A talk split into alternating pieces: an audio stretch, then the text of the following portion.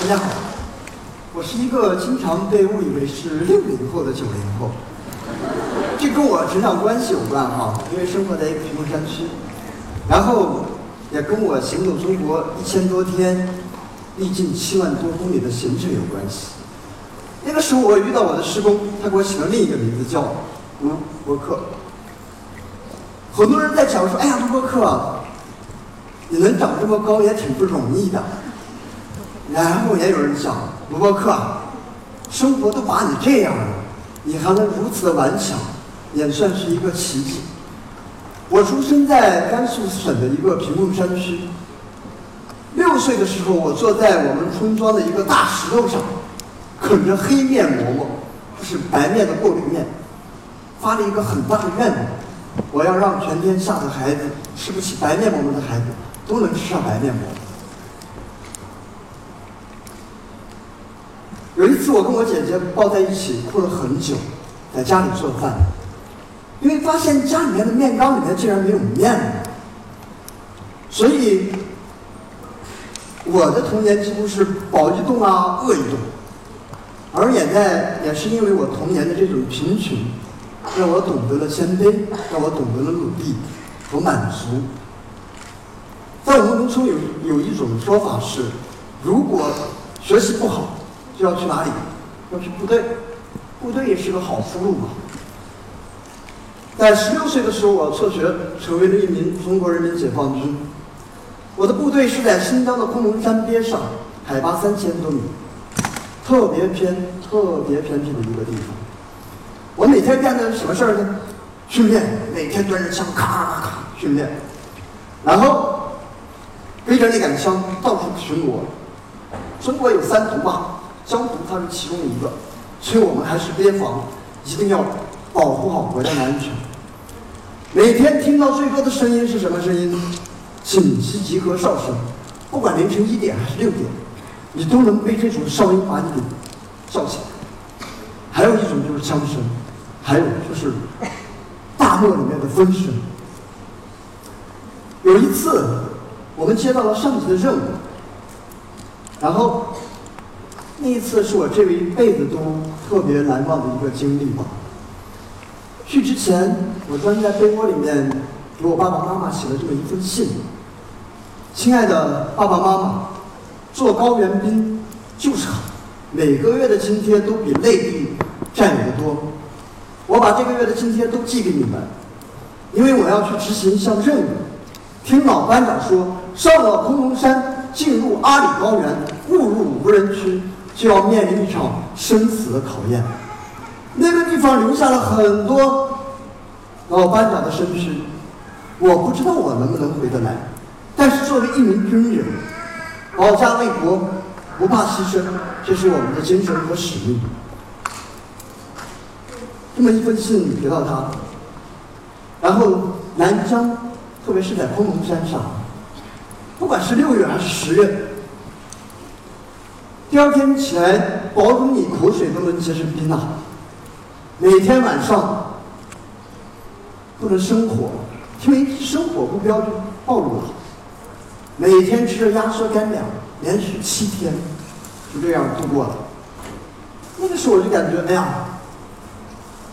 保家卫国的这种使命、这种荣誉，没有任何东西能够代替，没有任何东西能够代替。正是部队那两年对我的教育，让我懂得了不怕吃苦、不怕吃苦、勇敢顽强、不怕困难的这样一种精神。也正是部队那两年身体素养的一个积淀，在后来环国旅行路上，让我一直坚持到了最后。退伍之后，我向命运发起了挑战。我要创业，我要挣很多的钱，我要让全村的人刮目相看。因为那个时候，我觉得人活着就是为了虚荣，就是为了钱。我是一个村里面出来的，我能有多大的一个愿望？所以那个时候，我是异常的痛苦。但是两个月之后，我发现。我的梦想被现实活生生的打败的时候，找了很多份工作，发现自己最后只能做一份保安。做一名保安。那个时候我就开始挖掘我自己的职业方向，被别人骗到过传销组织，发过传单，做过保险，以至于最后因为自己的努力做到了一家企业的销售总监。呃，做到企业的一个销售总监，因为这个富翁的梦想嘛，因为不甘心嘛，所以会碰到很多人对你的欺辱、唾弃。质疑、谩骂，这些我都经历过。但是，到底金钱才是我们的梦想和欲望吗？老天爷是公平的。二零一二年，我站在北京一个七层的筒子楼的阳台上，我想纵身一跃跳下去，离开这个世界。一个二十一岁的小伙子，活得像六十岁的大叔一样。为什么？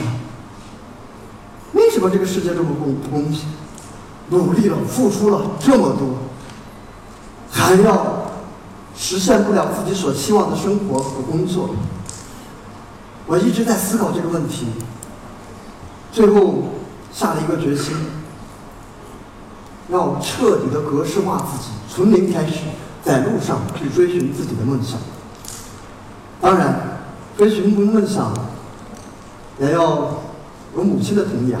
我不能给我母亲不能有个交代，所以我又开始写了第二封信给她这样讲：我说妈，原谅我的不辞而别，因为我在行走就是向生命发起的挑战，我不知道下一刻会发生什么，但是你要相信，儿子是爱你的，我也怕你每天心如刀绞的担惊受怕。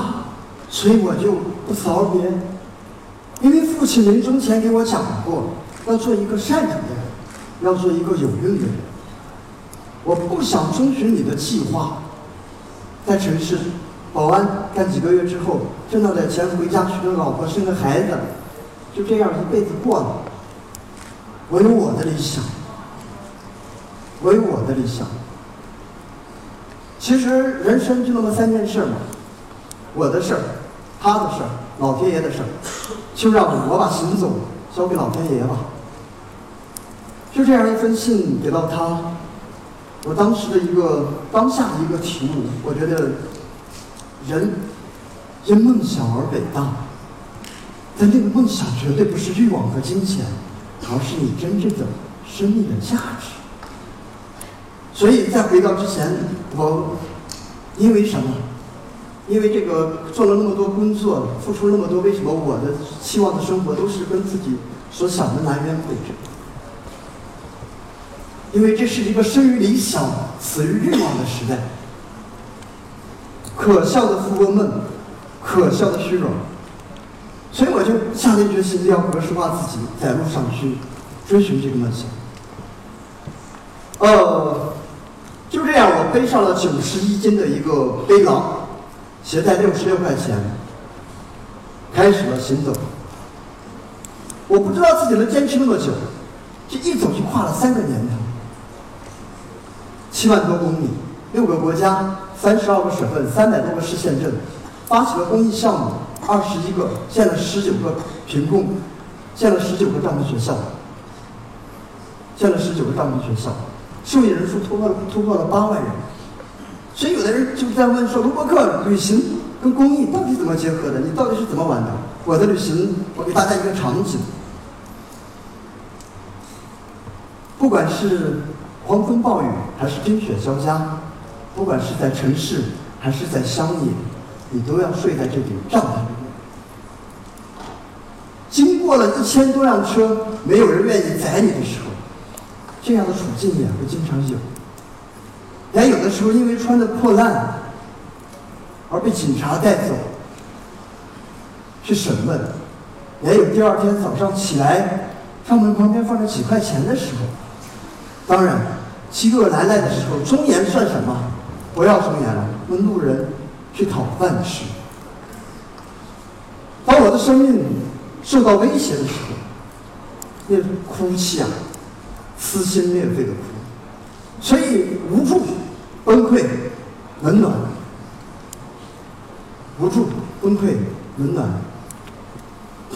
呃，这个时间一提醒，有点打岔了。对，呃，温暖。所以我那个时候我就觉得，在我的旅行，其实就是旅行公益，其实就是在路上，通过旅行的方式，让我们的参与者都能获取一份快乐的同时，体悟到真正的感动，体悟到真正的感动。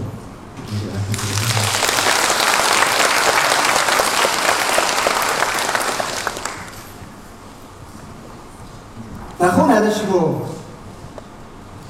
有很多人问我说：“哎，为什么要去坚持？”然后我说：“三年里面创建了一个民间的公益组织，叫博客旅行公益。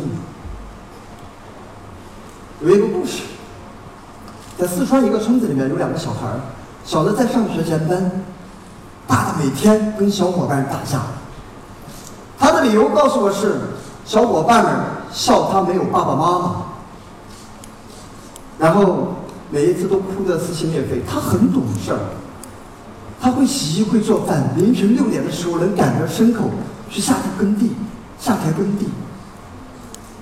但是我从他的眼神里面看到那份冷漠和仇恨的时候，我就想特别的帮助他。当我离开那个村子的时候，有这么几件事。一个是帮助了一个六岁的先天性疾病下颚重重裂的一个孩子，六年来没有说过一句话，帮助他完成了一个手术，他会说话了。那个时候我就特别的感动，我觉得我的世界没有任何困难能难倒我。也帮助那两个小家伙找到了从那一刻开始到大学毕业的一个资助人，生活费和学杂学杂费的一个资助人。离开的时候。孩子们是有的把自己的名字改成了张伯克、王伯克、罗伯克。你看有孩子喊我卢爸爸、卢校长、卢老师。其实这个孩子就是天真。还比如说那个姓罗的，他把自己改成罗伯克了；姓张的也改成张伯克了。所以我就很纳闷。但是纳闷之后是什么？是欣慰。欣慰之后又是什么？当我走的时候，村民。在刻着我名字的锦旗递到我的手里的时候，一次又一次的忍住眼泪。但是我从来不会给他们口头去承诺什么，因为那份承诺已经，那份承诺的责任和使命已经在我心里面，所以不会给他们想的很多很多。呃，这也是就是。为什么要去坚持这么一件事儿，还能坚持这么久的一个最主要的原因吧？而在今年的暑假，我们带了三种人群：一个是成年人，一个是青年大学生，还有一个是城市十五岁左右的青少年。我们发起了一个携手一游的活动。当我去的时候，这些孩子就问，就给我讲什么是公益？公益就是有钱人做的。如果你，你这这你这种旅行公益的理念，我不认同。但是这个时候，你给他解释再多也没有作用。然后他们有一次，一个小伙伴发现一个小孩儿去挠挠自己挠出因为瘙痒挠出血来的时候，他们就问我这个问题，说：“博客这个这是什么原因吗？”我说：“你应该把小伙伴集结在一起，把这个事情告诉大家，去调研去设计。”完了一个早早上好的一个公益项目。就出现了。早上好的公益项目呢，主要是因为那那那些孩子他们连洗澡是什么东西都不懂，因为他们的房间又脏又乱又臭，而导致的这样的情况发生。所以那帮小伙伴他们集结在一起，把这个项目从设计，再到执行，再到运输，再到修建、完善的时候，他们的那都感动的落泪了。而且每一个那个项目的牌子上都刻了自己的名字，感动的都都落泪了。所以一次小小的行动就解决了那个学校二十三年未解决的一个社会问题。那个学校建校二十三年，就从来二十三年以来，也就是说那些孩子不知道洗澡是什么东西。那再到这个时候又说了，公益人和公益路公益组织的路是非常非常艰难的。这个期间我放弃了三十多次不止，但是每一次放弃的时候，我就会想到